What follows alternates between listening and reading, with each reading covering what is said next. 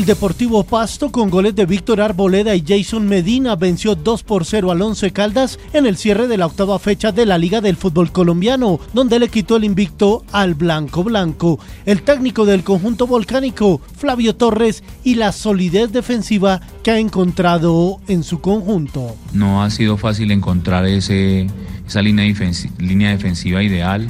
Hemos tenido que cambiar, hemos tenido que rotar, pero siempre objetivamente, no con el ánimo de colocar por colocar. Eh, hemos tratado de ser objetivos y buscando la seguridad, la seguridad del equipo.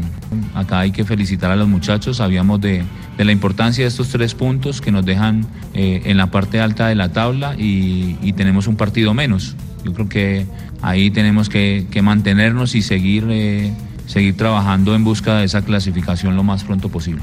La Conmebol le solicitará a la FIFA mantener el todos contra todos como sistema de eliminatorias al Mundial de 2026. Ali Salem Afifa, vicepresidente del Al Rayyan, aseguró que James Rodríguez sigue mejorando de su lesión y pronto regresará a las canchas. Hoy comienza de nuevo la Liga del Fútbol en Ucrania con el partido Shakhtar Donetsk Metalis. En la Vuelta a España se reanuda la competencia, cuarta etapa ya en territorio ibérico, 152 kilómetros, un premio de montaña de segunda y uno de tercera categoría. En el recorrido domina el italiano Eduardo Affini, el mejor colombiano Sergio Higuita a 41 segundos. En la Copa Panamericana de Voleibol Femenino en Hermosillo, México, Colombia le ganó 3-0 a Canadá en el debut, 25-18, 25-14 y 28-26. Hoy a las 10 de la noche,